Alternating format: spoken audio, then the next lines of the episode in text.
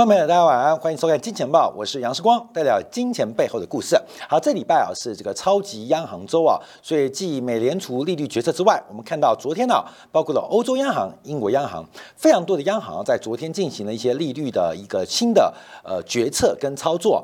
我们先看到欧洲央行，我们再进一步往下做一个追踪，因为我们今天标题提到，在整个货币紧缩的寒假是不是要结束了？那目前包括了欧央，包括了英国央行，都在。加加紧的赶寒假作业，那一旦这个作业赶完，大家对于紧缩寒假的结束，是不是有更多的期待？那目前市场的价格是已经进入暑假啊，非常的火烫，所以到底是寒假还是暑假？我们先从欧洲央行的观察来做掌握。那昨天欧洲央行宣布加息了零点五个百分点，把这个目前的基准存款便利利率啊拉高到百分之二点五的水平。百分之二点五的水平，同时直接表明了在三月份会再加息零点五个百分点，把欧洲央行的基准利率拉到百分之三的水平。所以昨天欧洲央行的这个利率决策跟利率说明都是非常鹰派的。可是我们看昨天市场，以欧洲最大的经济体德国的股市。德国的债市全面进行了喷出啊，全面进行了喷出啊，这感觉啊是这个坏学生补作业，市场上对它有非常大的一个包容。跟一个期待啊，好，我们看一下目前欧洲的一个呃经济景况啊。我们先从简单来讲，从欧元区的通货膨胀率大概目前啊仍然在百分之八以上。另外一个是欧洲央行的量化紧缩正在如火如荼的进行当中。同时，我们看到黑色线就是目前欧洲央行的。官方的政策利率就是存款便利利率，经过呃四次加息，这是第五次啊，来到了百分之二点五的水平，所以利率啊已经来到两千零八年以来的新高，两千零八年新高，总共升息脚步从原来负的零点五，现在来到正的啊正的二点五的一个水平。好，我们进一步往下观察啊，因为特别可以留意到昨天欧洲央行主席拉扎拉加德的讲法，他认为啊后面啊。还会有三次加息。还会有三加息，即二月份加息了零点五个百分点，三月份应该会再加息零点五个百分点，把利率拉到百分之三的水平以上，而且后面还有两度升息。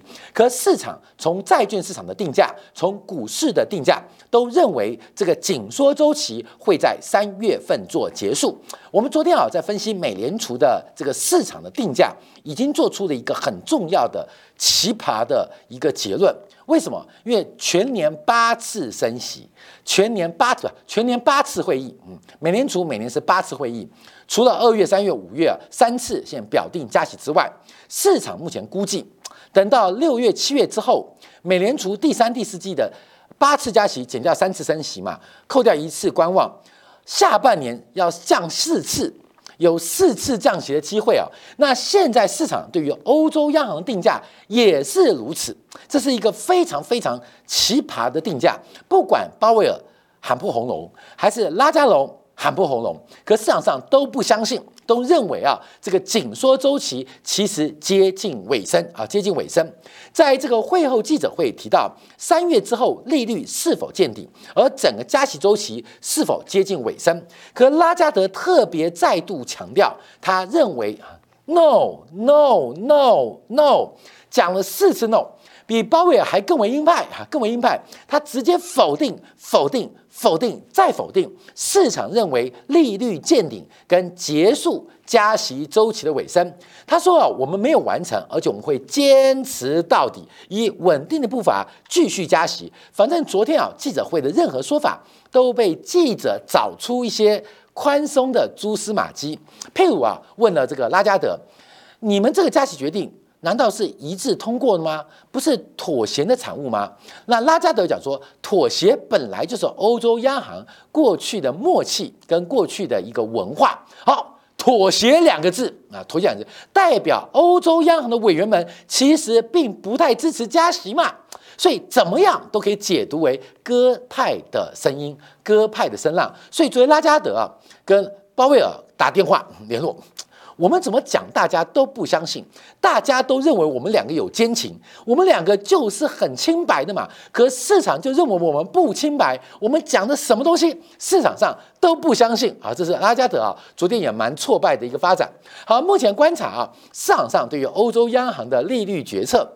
啊，基本上进一步的出现了一个这个呃下调。虽然欧洲央行把利率进行调高啊，调高，可是大家对于欧洲央行最终的利率水平，从原来的三点三三啊，降到了三点二八啊，三点二八，而降息的起点从今年年底的十一月份，更是提早到九月份。所以拉加德跟鲍尔，嗯，两个之间。男无情，女无义，可市场硬要推进啊，宽松的洞房啊，那现在两个能不能能不能抗拒市场的力量，接受这种市场的啊这个呃媒妁之言啊，指腹为婚，没有办法啊，没有办法，所以美联储也好。欧洲央行也好，英国央行也好，不论你讲什么，或你坚定什么立场，市场上目前都是非常非常的否定。好，我们看到全球央行目前的升息节奏啊是越来越快，这是目前包括了英美联储、英国央行、欧洲央行等等的节奏是越来越快。那现在最担心的就是回到了一九七零年代初期啊，随着美元脱离金本位，使得货币流动性像一个猛兽一样。横行所有的市场，影响了物价。在七三、七四、七五年的时候，美联储也一度出现紧缩，可是因为摇摆不定，使得市场的通胀逐步的迈下失控。这就是失去的十年，整个一九七年代这个失去的十年，直到沃克把利率坚定的拉高到两位数以上，最后的结果就是物价怪兽被消灭，而美元以。暴涨作为一个终局，这就是一个通胀结束必然的结果。所以，各位要注意到，最近美元啊不断的走弱，像昨天欧洲加央行加息啊，又打击了美元。等一下我们解释一下，从这个货币理论可以很简单的一个做解读啊。可市场知道终点在哪边？不知道。像昨天晚上我开灿灿蔡老师的节目啊，就说这个长空的过程当中啊，最后获利人啊会不到百分之五，因为这个长空股当中会有很多反复的机会，高点不敢空。低点拼命空，所以虽然长期市场是不断的走跌，最后打开账本，亏损的人可能比做多人还多啊！这是长空格局当中做空，你要获利，你必须要一个非常非常清楚的一个 view。那这个终点，我不断强调，这个终点。必定是以美元大涨作为一个结束，所以目前啊，我跟市场上观察，因为大家都看涨说涨，看跌说跌嘛。美元涨涨涨涨涨，大家说美元会突破；那美元开始跌，大家说哦，美元就会 会破底。反正大家就看涨说涨，看跌说跌啊。所以我们在几次转折都有替光朋友做抓的掌握啊，做特别的观察，还记得吗？嗯，一百五十一块的日元，还有台币三十二点二七，我们都特别替大家掌握。这是不客气，我们抓转折点。可后续发展有时候这市场的力量，这个叫我们持续的可能被动做接受或做观察啊。可是这个终点一定是这样结束。后面你知道终点，那中间的反复你就要胸有成竹。好，我们看到英国央行在昨天也做了决策，那宣布上调了零点五个百分点，把利率拉到百分之四。可是英国央行在这边的想法就相对开始保留喽，因为刚提到欧洲央行这是第五次加息。英国央行是第十次加息啊！你要知道，加息的节奏不一样。欧洲央行赶作业，才写到，才刚刚把封面打开。英国央行应该已经写了大半本。可是你写过寒假作业、暑假作业吗？你会觉得那个熬夜赶作业的感觉，因为大家都赶过嘛，那种好像有点写不完的感觉。虽然感觉快写完，翻完一页怎么用那么多啊？写单字五百遍啊，那种感觉啊。那这一次的投票比例大概是七比二，有两个反对委员啊，他们认为不应该加息，应该维持利率不变。那英国央行表表表示啊，这个通胀的风险虽然显著的偏向上行啊，可是在整个利率的前瞻指引，还有对于通胀水平当中。中给出了相对保留意见，那英国的鸽派啊，就完全被定价当中啊，被定价当中。那在会后记者会当中啊，利率是否可能见顶啊？那特别我们看到贝利提到，我们已经看到拐角处的转折。我们看到拐角处，就是看到拐角的，这是英国央行的做法。为什么英国央行讲这句话？看到没有？跟通胀可能没有关系哦。我们必须带出下个央行，再带出我们的标题：全球降息的第一枪。大家要特别观察巴西，为什么啊？为什么？我们先跳过来讲，因为时间关系啊，所以市场非常火热。我们看一下这个呃呃丹麦央行，丹麦央行昨天丹麦央行把利率提高了零点三五个百分点，来到了二点一 percent。丹麦央行的加息力度明显比隔壁的欧洲央行来的低，欧洲央行的利率来到百分之三，而丹麦央行利率只有二点一，那会发生什么事情？正常理性的丹麦人会把丹麦的克朗换成欧元做定存，就像现在做很多事情嘛，大家把台币换成美元做定存。只是现在有问号，就哦，美元跌那么凶，台币反弹那么强，我是不是现在应该还要换美元？后面很奇怪。三十一、三十二，你拼命追美元，现在回到二十九点七、二十九点八，你不敢买。后面有我们说不要追高杀低，我们要逢低买进，逢高卖出。讲很简单，没有人做得到，没有人做得到。我还是强调，我们很骄傲的，当时啊，时光直接在节目当中明白告诉大家，我在去年十月份把我们的呃 YT 啊 YouTube 的收入用三十二点二七换掉了啊。哎，不要，时光你坏太早了，美元还会涨啊，美元可能会涨，可是我换掉了。什么叫做逢高卖出？我昨天节目特别提到，分享有个朋友在这个前天把台币又转存美元，用这个台湾房地产的周转贷款转存美元，好，不能买了，因为台币还要升呐，美元还会跌了。我们讲，我们每讲，你要卖高买低，最后常常变得追高杀低，这个每次讲都很。简单，可是大家都做不到。好，我们看丹麦央行在做什么？丹麦央行为什么加息的节奏比欧洲央行慢？关没有带出一个蛛丝马迹哦，要特别留意，就是因为丹麦克朗太强了。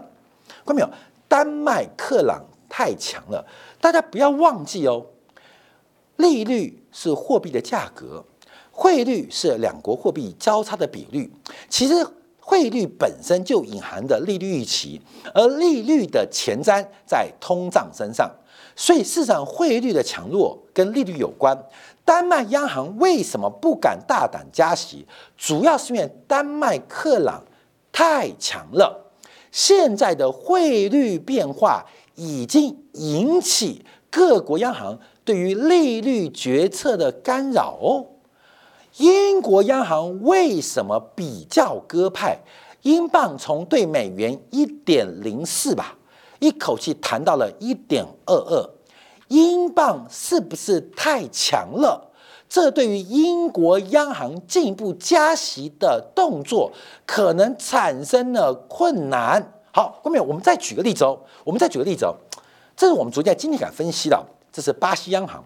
巴西央行是从二零二一年三月十八号开始升息。为什么我强调二零二一年三月十八号？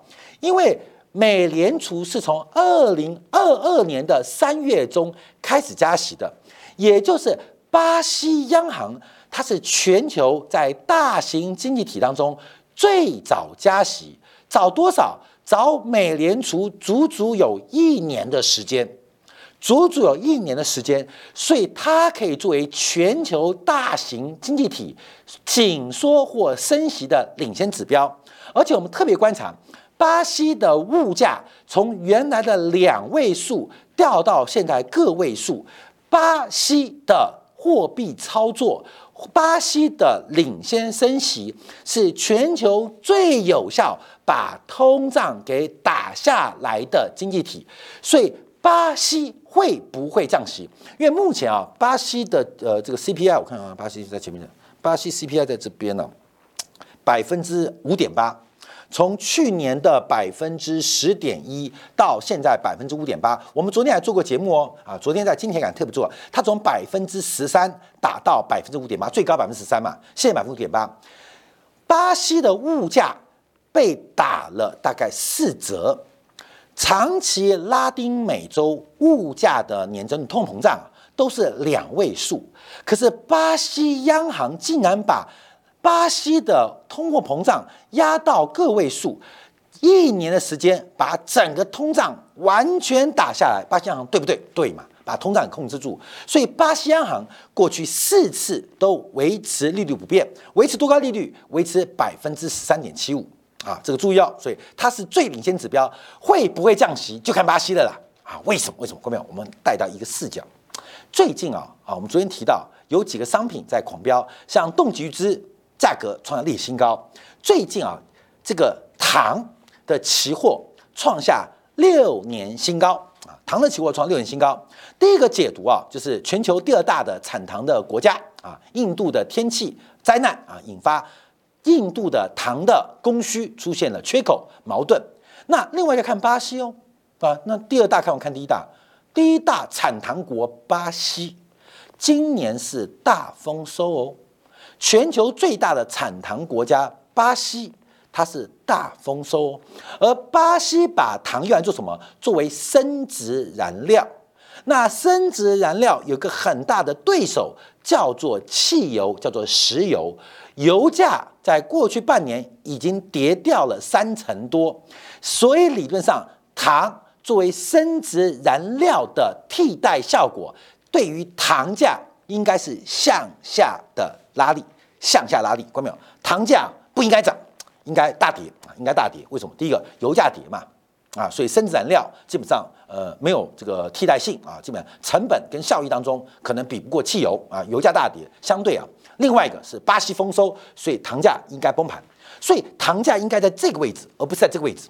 那我们讨论，那为什么糖价大涨？为什么糖大涨？因为巴西的里亚尔在过去非常非常的强势。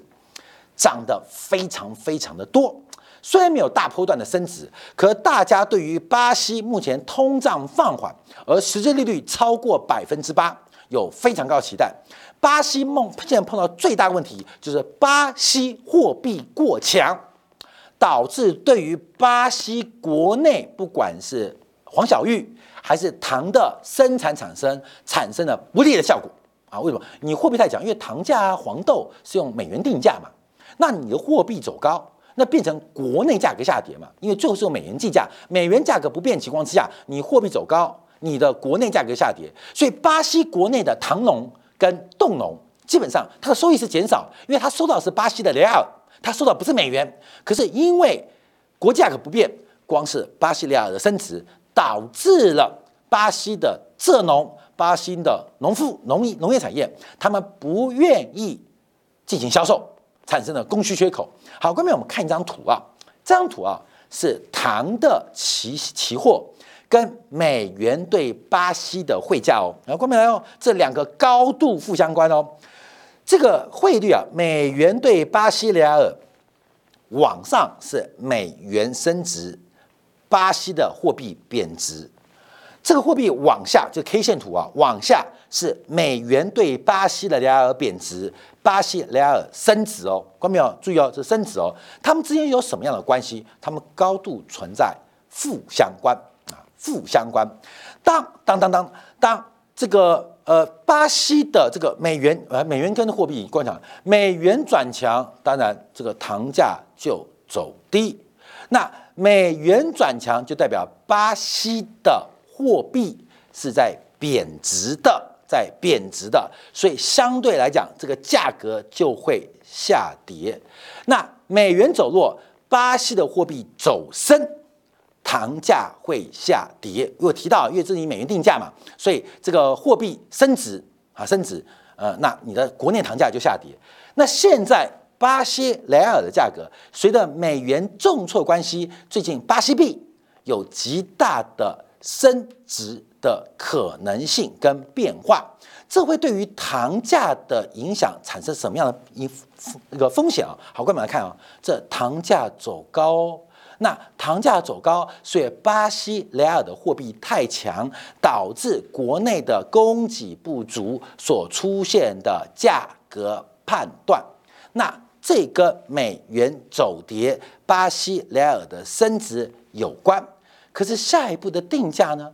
巴西会不会出现降息？随着国内价格收入、国内实质收入不跟通胀有关哦，实质收入因为巴西的货币太强导致下跌，巴西就有可能出现降息的变化。那巴西会不会降息？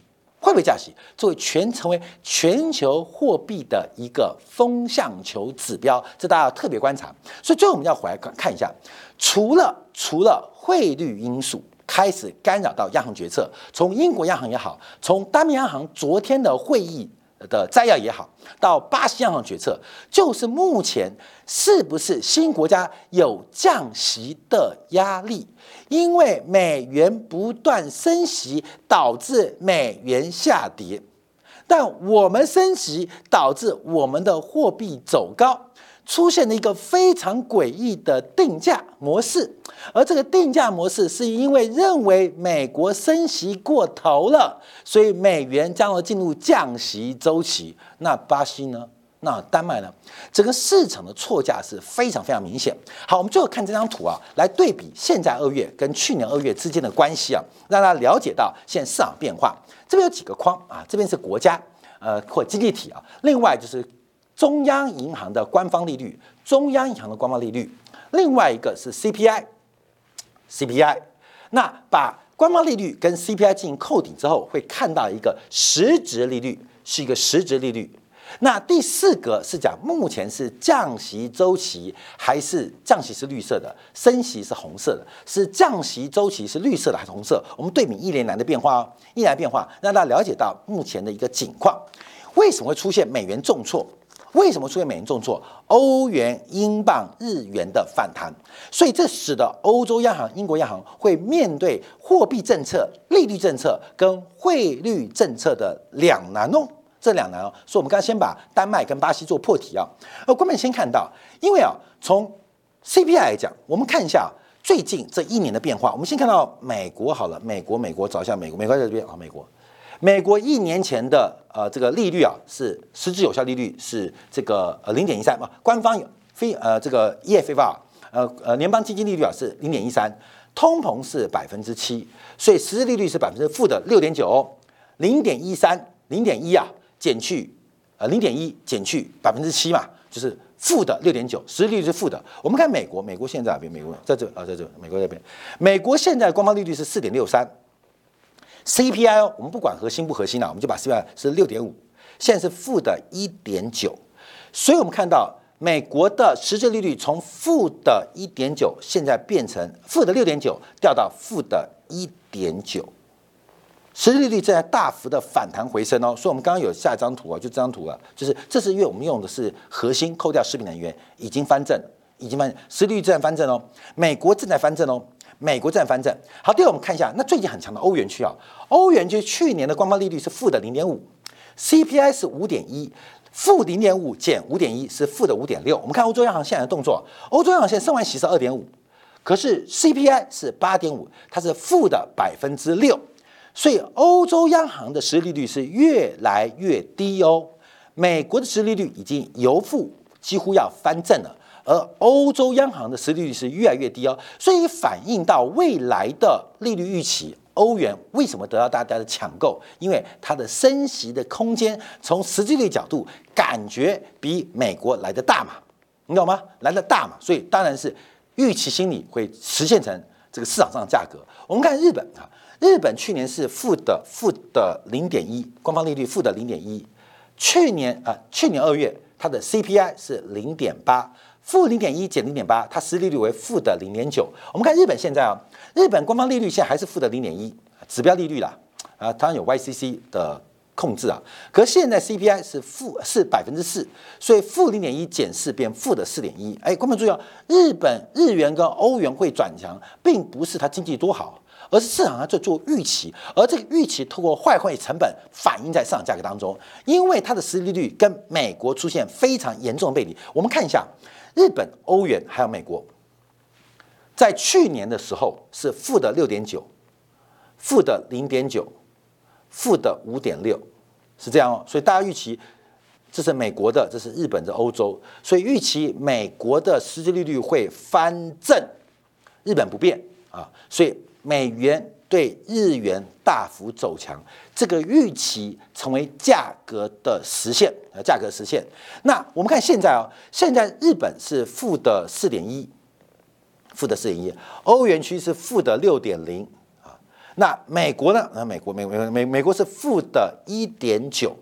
所以我们看到一样啊，购买这预期心理，因为你会翻正或去跟上一个就是矛盾嘛，去差距，所以它会形成一个价格的预期，而这预期成为换汇过程当中的成本。所以我们之前讲日元这个 carry trade 它有套利点差，就这样来的啦，看到没有？就是我们讲的就是你的预期哦，你们不肯差那么远嘛，不肯差那么远嘛，所以会追上，追上的话会反映在。六个月、一年或两年期的换汇点差变成一个换汇成本，导致货币的大幅反弹，引发了轧空动作。好，各位说我们看到这个实质率的有关系。我们先摆脱这三股，你要注意到红的越来越多，尤其是实质利率红这个现在越来越多。现实地域的正的包括中国，包括香港地区、沙特，还包括像呃这是印尼、印度，还有包括像这是应该是南非嘛。南非，然后还有包括墨西哥，还有包括巴西嘛。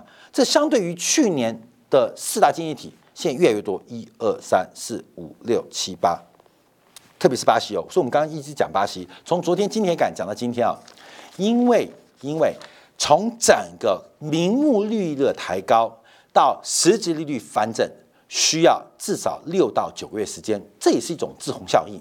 等到实质利率翻正。改变了通胀预期，又需要六到九个月的时间。等到通胀预期改变，实质利率开始产生限制性的效果，引发经济的衰退，可能又要六到九个月时间。我们不管这时间会不会加快，至少跟市场目前的估值跟市场上的价格明显产生了背离跟矛盾。而这只会产生一个价格泡沫的现象，所以我们看达里欧在昨天也发一个专栏了，提到市场上的一个变化，这个转变，关票要特别谨慎哦，不能让坏小孩，让贪婪。掌控了市场的主流，或是长期的潮流，或许有片刻的机会，可整个潮流主流还请大家特别注意到，整个利率风险其实正在引引酝酿的一个更大的价格危机，分享给大家。好，我们休息片刻，回来观察一下台湾央行副总裁啊陈南光炮轰央行，副总裁炮轰央行。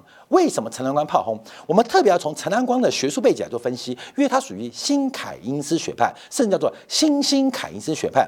那凯因斯学派跟传统央行的货币学派这种古典经济学的衍生，这个斗争啊，已经超过一百年了。到底谁输谁赢？陈南光的开炮认为台湾央行升息过慢，将会导致巨大的风险危机。到底背后的理论是在什么地方？我们休息片刻，在今天的部分为大家做进一步的分享。